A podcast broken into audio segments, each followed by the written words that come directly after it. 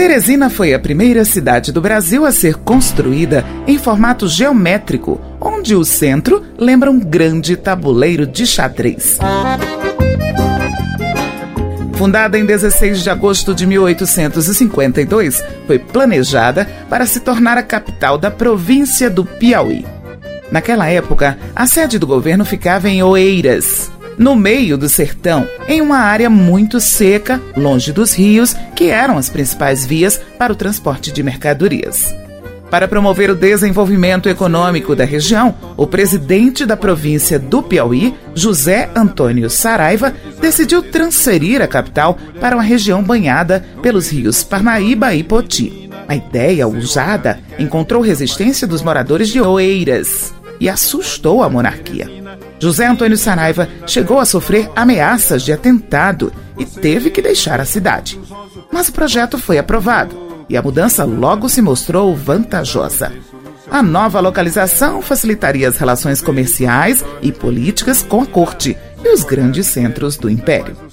O ponto de partida da construção da nova capital foi a Igreja de Nossa Senhora do Amparo. O lançamento da pedra fundamental aconteceu em 1850 dando início ao processo de urbanização.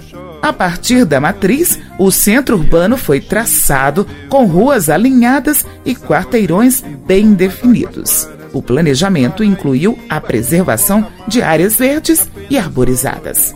Em 14 de agosto de 1852, José Antônio Saraiva chegou na cidade e determinou a instalação de várias repartições públicas. Dois dias depois, enviou cartas a todos os presidentes das demais províncias do Império em que comunicava que, a partir daquele dia, a capital da província do Piauí passava a ser Teresina. A cidade ganhou esse nome em homenagem à imperatriz Teresa Cristina, esposa do imperador Dom Pedro II, que teria apoiado a mudança. Quando o território foi escolhido, havia cerca de 50 pessoas no local, que era chamado Barra do Pati. Cinco anos após a fundação de Teresina, já eram mais de 11 mil habitantes. Em 2018, 166 anos após a sua criação, o número de moradores passou de 860 mil. História hoje. Produção Beatriz Evaristo. Sonoplastia Messias Melo. Apresentação Márcia Dias tendo o prazer de cantar para Terezinha. Salve Piauí!